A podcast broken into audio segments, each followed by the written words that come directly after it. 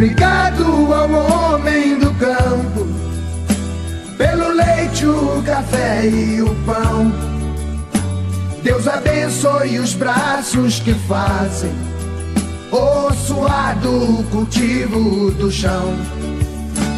Obrigado ao homem do campo, pela carne, o arroz e o feijão, os legumes, verduras e frutas, e as ervas do nosso sertão.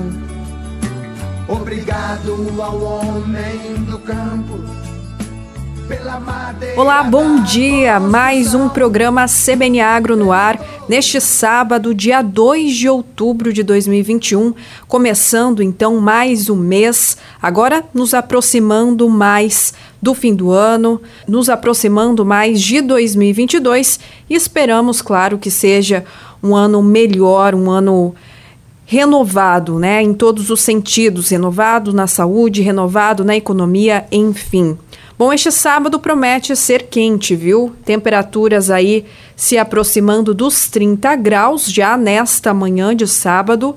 Nada diferente do que vem acontecendo aqui em Campo Grande, né? As temperaturas elevadas, falta de chuva, o que impacta também, claro, no setor rural.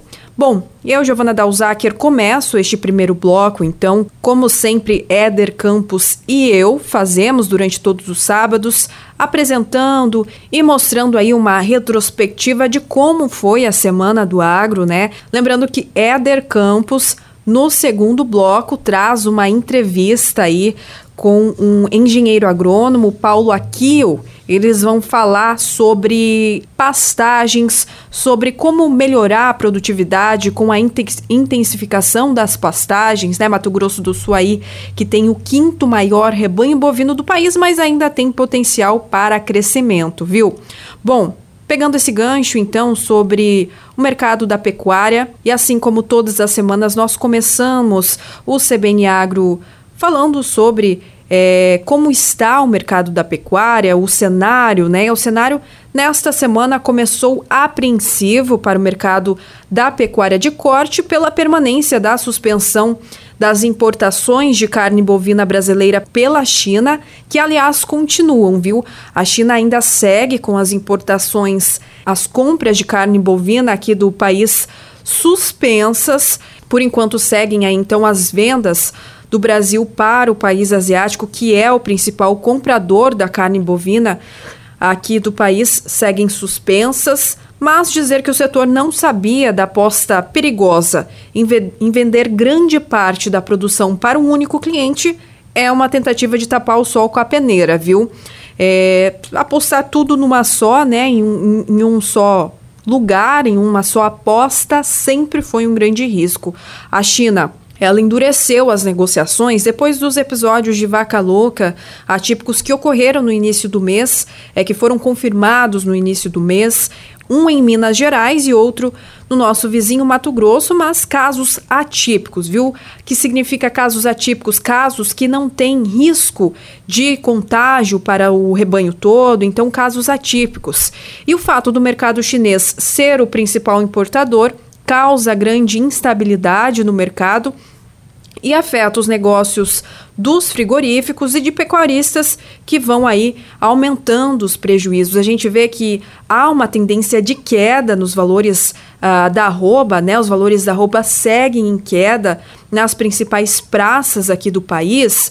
E olha, a expectativa, nós havíamos ainda falado é, em programas anteriores que havia uma expectativa aí, o mercado estava com preços da arroba ultrapassando os 300 reais e havia uma expectativa de que até o fim do ano batesse os 350 reais. Porém, aí, com este fato, com esta novidade no mercado, tudo mudou e os preços aí é, seguem abaixo dos 300 reais, na casa dos 280 reais, e o mercado segue estável, ainda apresenta certa pressão de baixo.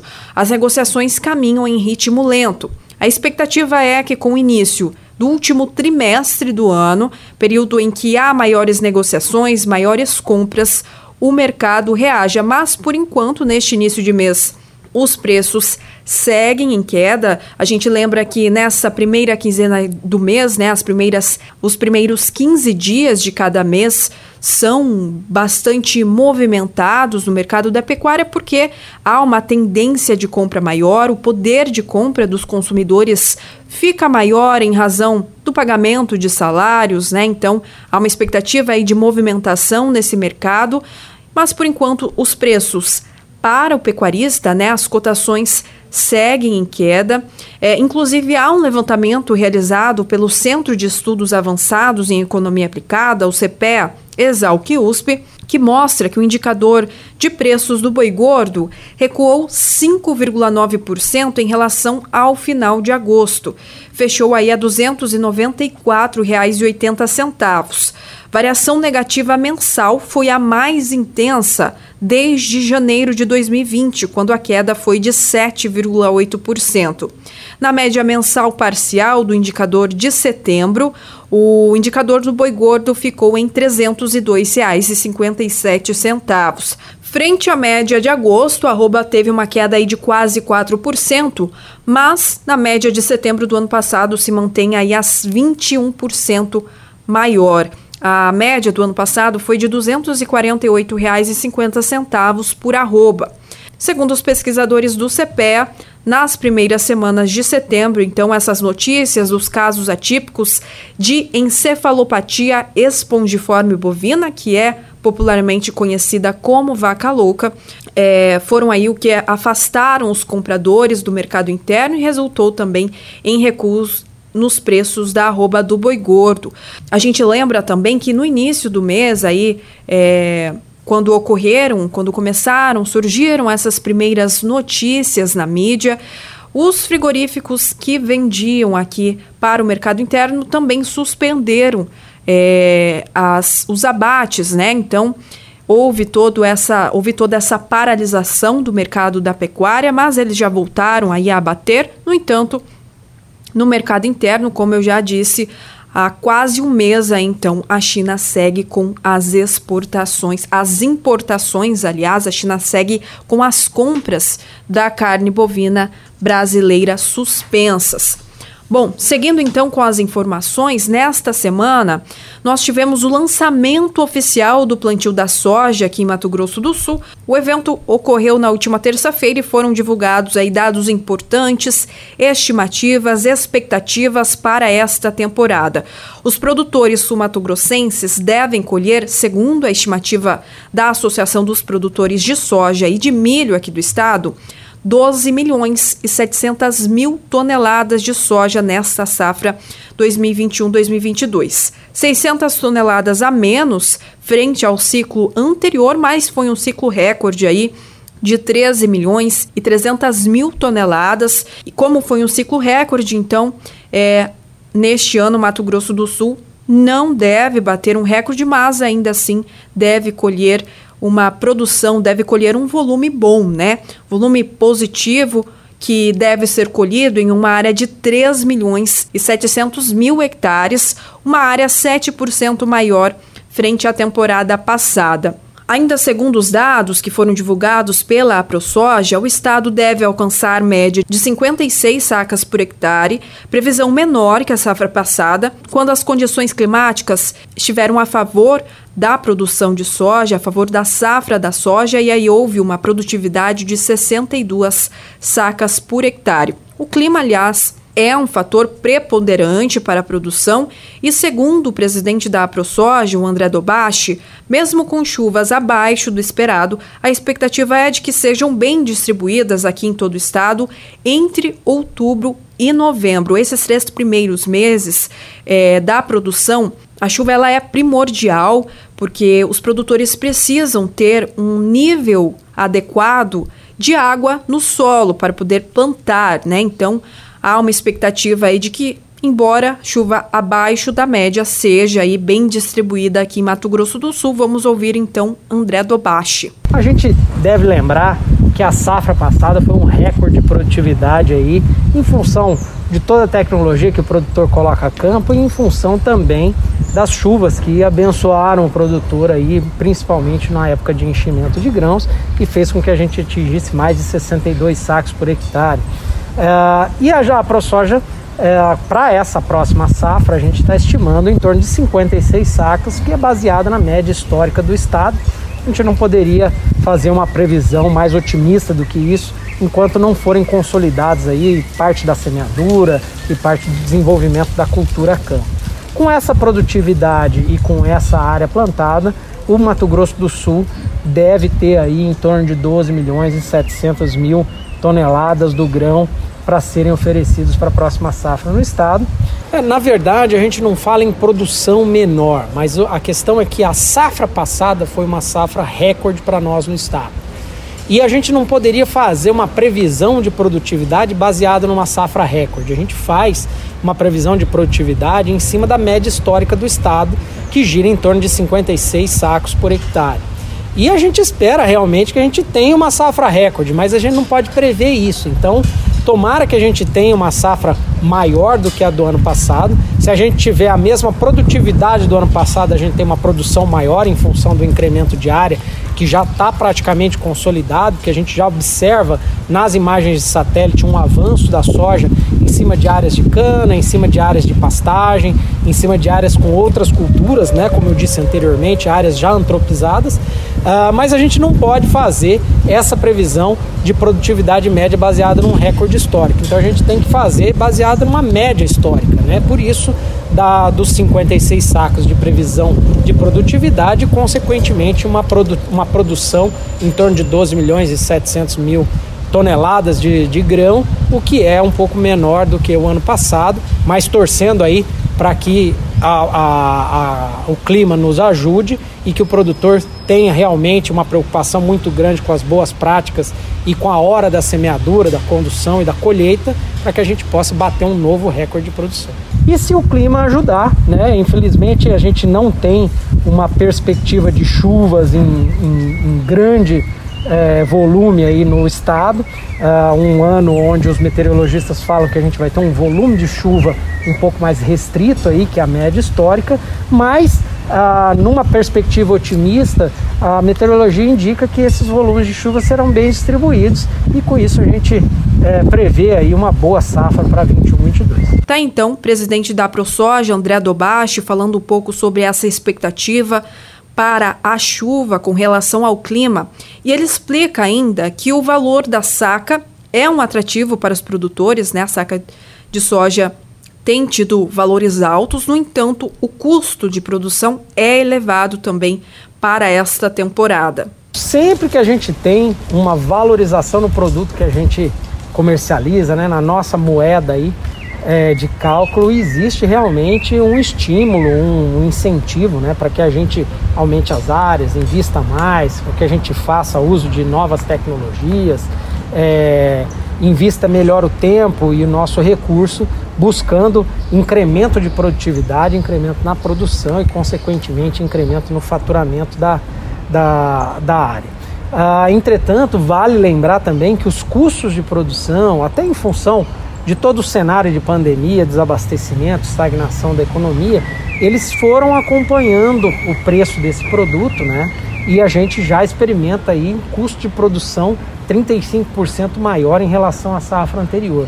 Então, o produtor, ele ele estava muito mais motivado quando ele conseguia comercializar um preço é, maior e ainda tinha insumos sendo oferecidos é, a patamares anteriores à pandemia. Né? Na medida em que esses produtos sumiram do mercado e que foram ajustados os preços de acordo com as novas, é, com as novas regras, né? com as novas demandas aí do mercado, a gente acaba tendo um equilíbrio mas com preços bastante elevados aí. O evento foi bastante prestigiado pelas autoridades do setor, marcaram presenças na, na terça-feira, né? Os dirigentes do Ministério da Agricultura, da Iagro, do Sebrae, do Sistema OCB, do Sindicato Rural aqui de Campo Grande, da FamaSul, entre outras entidades representativas do setor. Bom, e durante o lançamento que ocorreu lá na sede do canal do Boi, o secretário do Agronegócio aqui de Mato Grosso do Sul, secretário de Meio Ambiente, Desenvolvimento Econômico, Produção e Agricultura Familiar, Jaime Verruc, ressaltou a expansão agrícola do estado. Ele apontou também que esse desenvolvimento ocorre de maneira sustentável enfatizou ainda a redução das áreas em situação de degradação severa, principalmente de pastagens aqui no estado. Vamos ouvir o secretário. Acho que a primeira expectativa é que a gente consiga realmente aumentar a área de produção no estado de Mato Grosso do Sul. Nós viemos no ano passado de uma safra recorde de mais de 13 milhões de toneladas, né? Depois tivemos o problema da estiagem na questão da produção de milho, mas nesse momento acho que um dado é importante. No estado de Mato Grosso do Sul nós temos expansão de novas áreas. Então o estado de Mato Grosso do Sul Uh, para as pessoas terem uma ideia, de 2015 até hoje nós incorporamos a área agrícola do Estado 1 milhão e 200 mil hectares. Então mostra que o Estado está crescendo em, em, termos de área, em áreas novas que nós não tínhamos soja, eram, são áreas, principalmente áreas de pecuária, que estão sendo substituídas pela área da agricultura.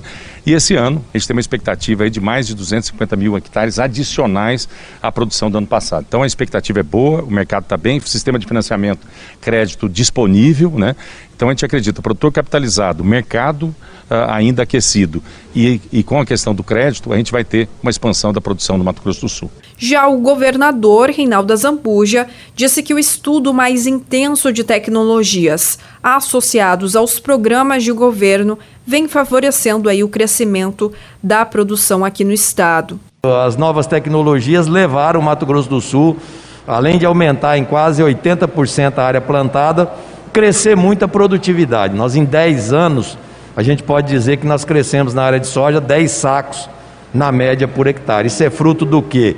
Tecnologia, inovação, cuidado que o produtor está tendo e, junto com isso, o governo fazendo seus programas. Um programa que incentiva aí todas as cadeias produtivas, um programa muito arrojado na área que o Eduardo toca hoje, que é infraestrutura para poder é, a produção requer infraestrutura, você precisa ter logística melhor, mais estradas, mais pontes de concreto. Hoje você não tem mais o pequeno caminhão, você tem um bitrem que transporta 60 mil quilos cada caminhão. Então você precisa adequar a logística ao desenvolvimento do setor.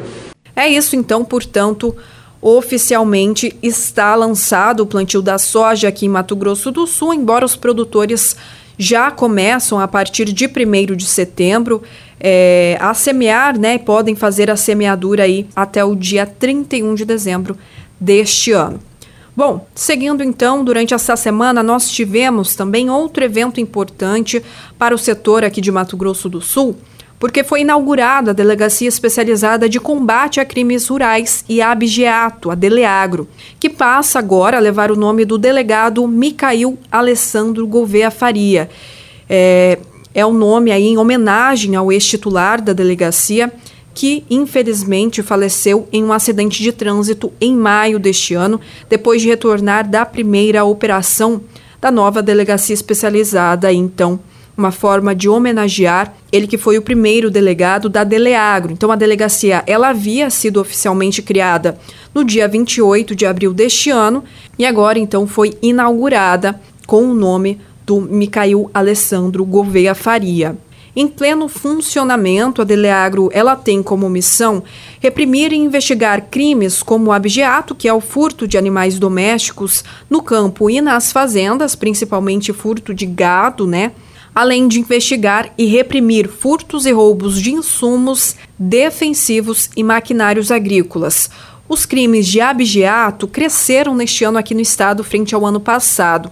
Segundo dados da Sejusp, que é a Superintendência de Inteligência e Segurança Pública, foram 365 em todo o estado até o dia 26 de setembro deste ano. 365 crimes de abigeato, roubos, furtos de animais, sendo 17 aqui na capital e 348 no interior do estado. No ano passado, nesse mesmo período, somaram 363 furtos de animais, sendo 10 aqui na capital e 363 nos municípios do interior. Um dado é então uma informação da Sejusp. Muito bem, então essas foram as duas os dois eventos que marcaram o setor rural nessa semana aqui no estado, né? O lançamento oficial do plantio da soja e agora a inauguração da Deleagro. antes da criação da delegacia, os furtos, crimes de furtos, crimes de roubos de insumos, crimes de roubos no campo eram aí é, apurados, né, pelas delegacias regionais, delegacias locais dos municípios e agora passa então a serem investigados pela Deleagro. Seguindo então com as informações, é, durante essa semana foram divulgados é, dados pelo Instituto Brasileiro de Geografia e Estatística sobre a quantidade do rebanho aqui de Mato Grosso do Sul que apresentou um crescimento nos rebanhos de bubalinos, equinos, caprinos, galináceos e codornas em 2020, na comparação com 2019. Mas houve uma queda aí no número de cabeças de bovinos, suínos e ovinos. No ano anterior à pandemia, em 2019, o estado contava com 19 milhões e 700 mil cabeças bovinas, quantidade que caiu 1,6% para 19 milhões e 400 mil cabeças no ano de 2020. A maior redução foi no número de ovinos, que foi de 4,7% no período, quase 5% de redução no número de ovinos aqui no estado. O número passou de 432 mil para 412 mil cabeças. Para os suínos, a queda foi de 3%, passando de 1 milhão e 500 mil para 1 milhão 440 mil cabeças. Mesmo com essas reduções, o rebanho aqui de Mato Grosso do Sul permanece como o quinto maior do país. Até 2019, o rebanho aqui é, de Mato Grosso do Sul, rebanho de animais, estava na quarta posição, viu? Mas caiu aí é, a posição em 2019 e desde 2020 então permanece na quinta posição. Entre os municípios, o destaque na pecuária em 2020 foi de Corumbá. O município se mantém com o maior rebanho bovino do estado e em primeiro lugar também na quantidade de equinos do país. Então, Corumbá tem ganhado destaque, vem se destacando, e a pecuária sumatogrossense, principalmente lá da região de Maracaju, também é um destaque é, no país. Muito bem, essas foram as principais notícias do agronegócio que movimenta o agronegócio sul-mato-grossense, que foram noticiadas aqui na Rádio CBN Campo Grande. E eu lembro a você que além do programa de sábado, né, durante todos os sábados, as manhãs de sábados, eu, Giovana Dalzaker e Éder Campos apresentamos então programa voltado ao setor rural, mas além do programa, durante a semana nós temos o quadro CBN Agro, durante o programa CBN Campo Grande, pela manhã, né, por volta de 8 e meia, 8 e 40, então temos o quadro CBN Agro, e durante as tardes também o Acontece no Agro, mas além disso, nós temos também as informações no site cbncampogrande.com.br. Temos a aba ali Editorias, Agronegócio, então você pode acompanhar as informações pelo nosso portal cbncampogrande.com.br. E olha, no próximo bloco, o Eder Campos traz uma entrevista com o engenheiro agrônomo Paulo Aquio. Ele que é especialista aí na área da pecuária, né? A área de atuação dele é da pecuária. Estuda também a questão das pastagens e eles vão falar sobre como melhorar a produtividade com a intensificação das pastagens. A gente acabou de ver que Mato Grosso do Sul tem o quinto maior rebanho do país, mas ainda tem potencial para crescimento. E muito das pastagens aqui do estado, muitas das pastagens estão em processo de degradação, é, também muitas estão degradadas. Sobre isso também é, a entrevista fala sobre como melhorar, como corrigir, como reformar as pastagens para que é, possam ser reutilizadas, possam ser utilizadas na pecuária, né? A gente sabe que muitas dessas áreas degradadas, elas são utilizadas também na agricultura, né? Então, o crescimento da área agrícola no estado, em grande parte, está ligado aí é, na utilização, na reutilização dessas áreas de pastagens degradadas. Este, então, é o assunto do próximo bloco, entrevista feita com o engenheiro agrônomo Paulo Aquio. E eu lembro a você que se você não puder ouvir a entrevista, ou se você quiser ouvi-la novamente, vai estar no nosso portal também cbncampogrande.com.br. Bom, seguimos então para o fim deste primeiro bloco do programa. Vamos agora para o intervalo comercial. Repórter CBN, já voltamos então com a entrevista com o engenheiro agrônomo Paulo Aquio. Até mais. E aí, bom dia para você neste sábado, dia 2 de outubro. Gente do céu, hein? Já estamos em outubro de 2021. Como está passando rápido esse ano, hein? E o programa de hoje vai trazer entrevista com o Paulo Aquio, que está conosco aqui no estúdio, para falar sobre o, o crescimento né, da pecuária brasileira, do Mato Grosso do Sul, o que o produtor deve fazer para ter melhores índices produtivos, levando em consideração o uso mais intensivo das pastagens. Paulo Aquio, bom dia para você, tudo bem?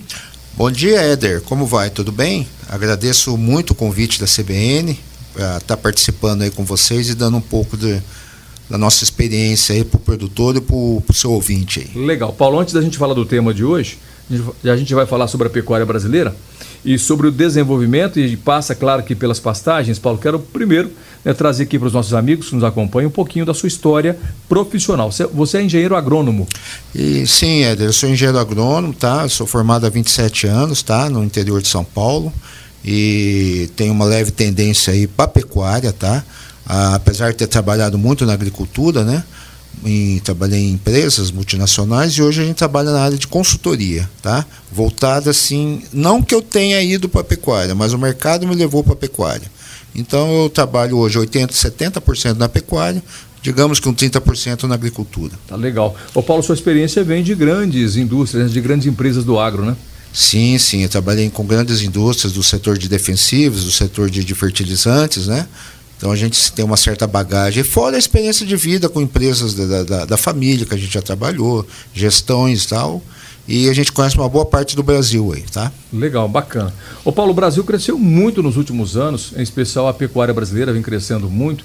É, e, e, e, claro que o mercado tem sinalizado esse crescimento por conta do maior consumo, não só interno, mas também pelo consumo de mercados que importam a carne brasileira. O Brasil, na verdade, tornou-se um grande celeiro, né, Paulo?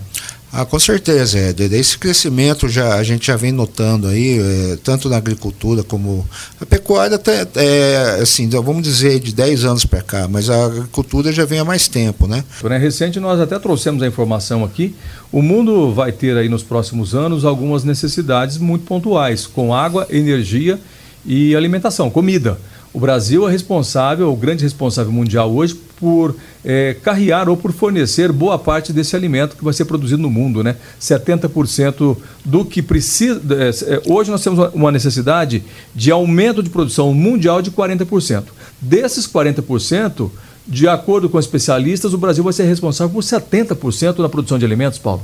Exatamente, Éder. E assim, é, é o único país do mundo hoje que tem como crescer fornecer essa demanda né, de alimentos para o mundo, que o mundo tanto está precisando, e sem agredir o meio ambiente, né? Que a gente usa. Sustentável. Sustentável, né? É, nós somos um, um, uma agricultura totalmente sustentável. Então todo mundo está de olho no Brasil hoje. Né? É o que os, os especialistas vinham falando está acontecendo hoje. Está todo mundo de olho no Brasil. Ô Paulo, de outro modo, né, a gente vê que o Brasil tem um grande potencial, o Brasil é realmente o, o grande player produtor de alimentos. O Brasil que na década de 70 era importador de alimentos, hoje o grande exportador, mas ainda assim acho que a gente tem muito a crescer no que se refere a tecnologias, né? a uso de tecnologias, a avanços tecnológicos. Sim, sim é, você tem razão. É, a tecnologia é uma aliada né, da agricultura brasileira. É, tanto é que, a, que é através da tecnologia que nós conseguimos produzir mais em, em pequenos espaços, né? com o auxílio da tecnologia que nós conseguimos chegar a essa, essa superprodução, tanto na carne quanto nos, na, na, nos cereais, nos grãos, né? É, a gente vê um país né, que tem aí uma grande, uma grande possibilidade é, tem uma grande, um grande potencial, e não só o Brasil. Eu quero olhar também para o Mato Grosso do Sul, até tema de uma matéria que estou escrevendo para uma revista que eu escrevo aqui no, na, na, cidade, né? É, falando do potencial de Mato Grosso do Sul. O estado já teve o maior rebanho bovino comercial do Brasil. Até 2004, o estado tinha 24 milhões de cabeças. Né? Ano seguinte, o Mato Grosso veio, suplantou o Mato Grosso do Sul. Hoje o Mato Grosso é o grande rebanho bovino do Brasil e do mundo, né, com 30 milhões de cabeças, mas o Mato Grosso do Sul abriu espaço, perdeu. A gente viu que isso aconteceu. É claro que boa parte dessas áreas que eram pastagens também foram é, destinadas para a agricultura. Você perde na, na pecuária de corte, mas ganha também nos grãos, no eucalipto e na cana-de-açúcar, que são culturas que avançaram muito aqui no estado. Mas, de outro modo, a gente vê que o estado pode ainda e tem espaço para crescer dentro da pecuária, não é, Paulo? Com certeza. E nisso que você falou, pegando o gancho do que você falou, nós temos aqui municípios que são, se eu não me engano, entre, então, entre, os, dez, entre os dez mais populosos em, em, em bovinos, né? É, Ribas Corumbá e Ribas. Né? Exatamente, que, é, que desponta aí no, no, no cenário é, nacional, né? E não porque mundial, né? É, como o Brasil é o maior produtor hoje, então a gente pode falar de mundial, né? E dois desses municípios estão dentro do Mato Grosso do Sul, que é Corumbá e Ribas, né? É, e, e, além desse, dessas potencialidades que nós temos, né, que a gente está falando aqui da bovinocultura, mas existem outros mercados, né, outros segmentos de proteína que nós podemos destacar a possibilidade de crescimento no estado. Aves, suínos e peixes também, que a gente tem um grande potencial, porque o estado tem muita água, tem água em abundância. Espaço, é claro que suínos a gente não precisa de muito espaço para criar. É, é, mas temos a oferta aqui de grãos, em especial região sul do estado, e também de aves. Poderíamos avançar também nesses três segmentos. Com certeza, Éder. É, eu acho que o Estado está indo num caminho assim, bem, bem diversificado, né? Aquilo que você falou. Até o próprio eucalipto, né? Que agora com a chegada dessas novas empresas aí é, da região de Ribas tal, isso aí está aumentando, aumenta, aumenta as outras demandas também, né? E o Estado está bem calçado e bem diversificado nisso aí que você está falando. Tanto aves, tanto suíno, como e a bovinocultura também. Legal. Bom, vamos pegar agora o nosso assunto, o nosso tema, Paulo, onde você é especialista, que é na, na, na, formação de uma fazenda, na estrutura de uma fazenda, em especial pastagens. A gente eh, tem aqui informações da Embrapa Gado de Corte que hoje no Brasil, de modo geral, a pecuária ela tem um processo de degradação de pastagens. Segundo a Embrapa, cerca de 80% das pastagens do Brasil são degradadas ou com algum processo de degradação. Até mesmo por isso, a agricultura vem crescendo sobre essas áreas, não é, Paulo? Exatamente, Éder. É, essas áreas estão sendo tomadas, vinham sendo tomadas pela agricultura, na verdade, né? Mas o que se vê hoje é o pecuarista retomando essas áreas degradadas e de alguma forma ou ele reforma ou ele dá um upgrade nesse pasto dele. A gente tem muito caso por aí que, que não, não cabe a reforma, entendeu? Você pode apenas dar uma melhorada naquilo que sem, sem entrar numa reforma mais... Uma adubação de correção. Com certeza. É, a pastagem ela tem dois segmentos. Ou ela está degradada, que aí não, não, tem, não tem como, você tem que fazer uma reforma total, ou então você tem como melhorar aquela área degradada. Então nós temos dois caminhos na pecuária hoje pra, falando em pastagem, tá? Não necessariamente você tem que entrar com reforma em todos os casos, tá? Paulo, qual é o fator hoje, na sua opinião, mais limitante dentro da pecuária brasileira? Éder, eu acho que o produtor, o, o pecuarista, ele tem que estar antenado com o que está acontecendo. Hoje é muito dinâmico, é, a tomadas, as tomadas de decisões do pecuarista têm que ser dinâmicas, porque o mercado ele está muito dinâmico. Então você tem que estar antenado e usar o que você tem no mercado dentro da tua propriedade. Saber usar na hora certa, usar o tempo certo. É, a gente trabalha muito com commodities, né, com fertilizante, com né? Então você tem que saber o tempo certo de você comprar essa commodity, porque depende muito de mercado. Agora mesmo nós temos uma alta de fertilizante aí, é, que não depende do Brasil, né? nós estávamos falando, em 55%. A China, já tive informação ontem que ela está ela tá em planos de suspender a exportação de fertilizante até 2022. Então você imagina isso no mercado mundial. Um impacto muito grande, O né? impacto né? que vai acontecer. Porque nós somos, o Brasil, o mundo inteiro compra da China fertilizante. Então, é, é o, o, o, assim, é, o grande diferencial hoje do pecuarista está atento ao que está acontecendo. Está muito dinâmico isso daí. Então você tem que tomar a decisão na hora certa, saber comprar na hora certa, tá? não ficar refém de, de, de, de do mercado, de, commodities, de mercado internacional, para você ter uma assertividade lá na frente maior. Bom, o que você está comentando nos leva à gestão da fazenda.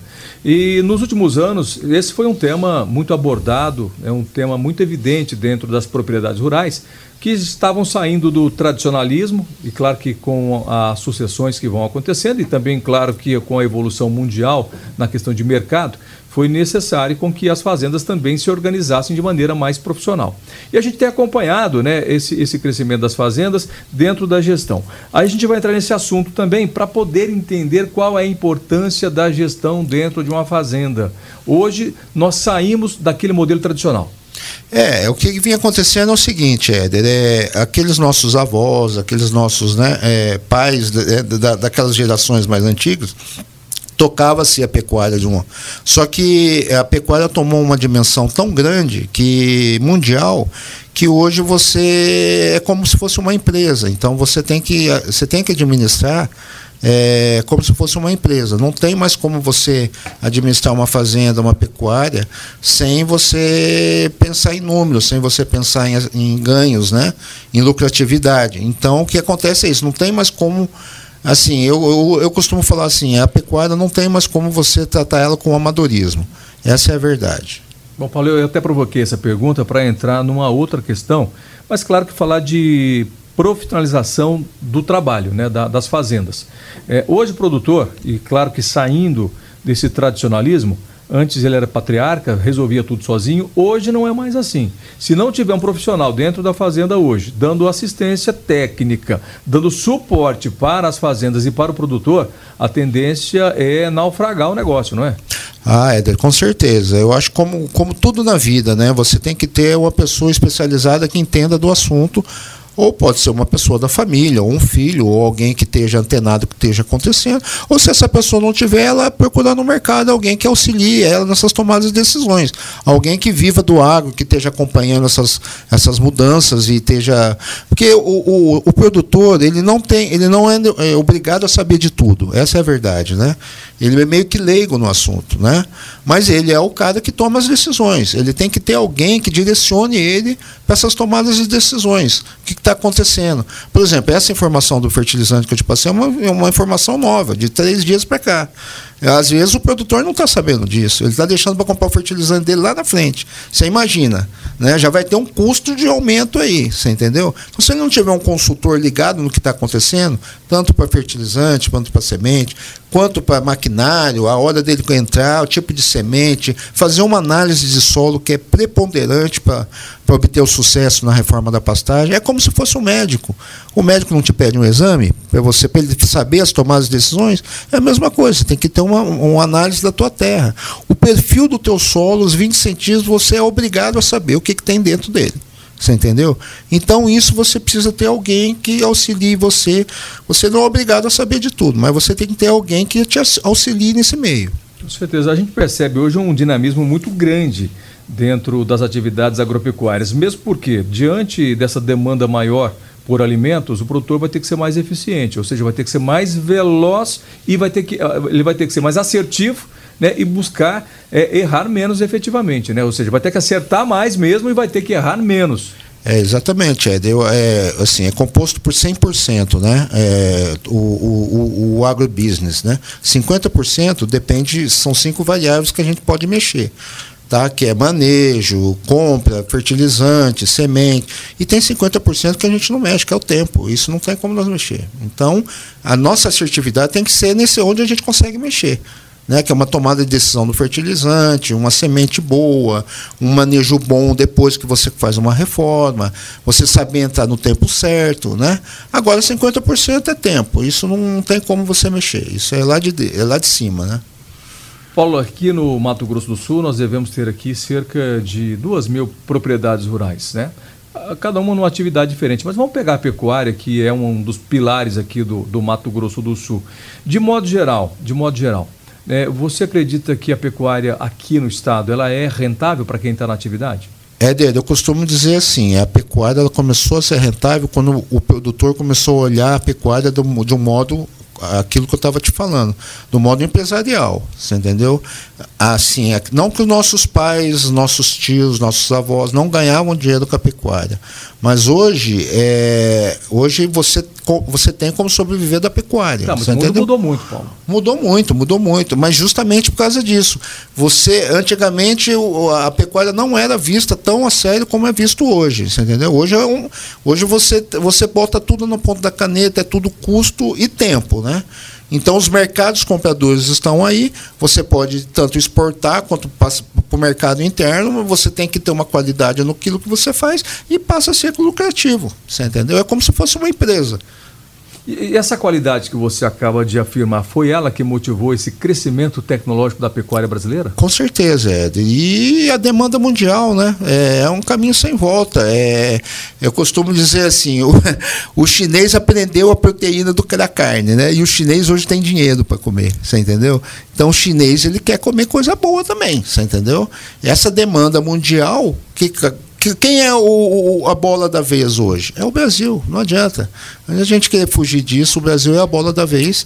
E tudo isso, essa demanda aí que vem vindo aí de um certo tempo para cá, que está fazendo essas mudanças acontecerem. É o produtor não perder mais tempo e saber é, posicionar aquilo que ele tem de melhor. Vale a gente salientar também que não é só a qualidade do produto, mas também segurança do produto. Isso. Segurança alimentar. Isso mesmo, isso mesmo. Você tem que fornecer um, um, um pacote completo, né? É, tanto qualidade quanto, quanto é, lucratividade, tem que ser um pacote completo. Por isso, a importância de um, de um, de um, de um especialista na área que te auxilie nisso, você entendeu? É, mas o que a gente tem visto muito a campo, Éder, é o, o próprio filho do, do fazendeiro indo para esse lado. Ele pode ser até um profissional liberal de outra, de outra área, mas ele acaba enveredando para esse, esse lado, você entendeu? E eu dou muito apoio para esse pessoal, você entendeu? Essa geração nova que está indo para esse caminho. Eles estão buscando mercado externo, eles estão investindo na, na, pecuária assim, de uma forma muito, muito sábia, você entendeu? Com produtos de qualidade. O produtor de antigamente não via com esses olhos. Essa geração mais nova já vê com esses olhos aí. Bom, eu sei que você vai, vai falar para mim o seguinte: depende, mas eu vou fazer a pergunta, tá certo? É, a partir de quantos hectares produzidos por hectare que uma fazenda passa a ser viável? Qual é a quantidade mínima de produção de, de, de arrobas por hectare que é viável? É, é, depende. Como você falou, depende. Mas eu tenho, eu tenho, assim, a gente vê pequenos produtores, é, médios produtores e grandes produtores ganhando dinheiro na pecuária. Até na, na, na, na bacia leiteira, vamos dizer assim, que é considerada uma pecuária pequena, você vê hoje, você vê essas, essas, essas, propriedades é, com, destinadas a, a leite totalmente automatizada, o cara totalmente né, com, com plano de manejo né, para ele poder ganhar, ter lucratividade. Então é uma balança. É, é, o quanto ele tem de tecnologia, o quanto ele tem de custo operacional e o quanto ele produz. Exatamente. Depende para que fim ele quer fazer, né? Hoje você tem as três modalidades, você tem a cria, a recria e engorda. A cria, venda de bezerro é um ótimo negócio. A, a leiteira está sendo um ótimo negócio. O engorde, né? A finalização também, a recria também.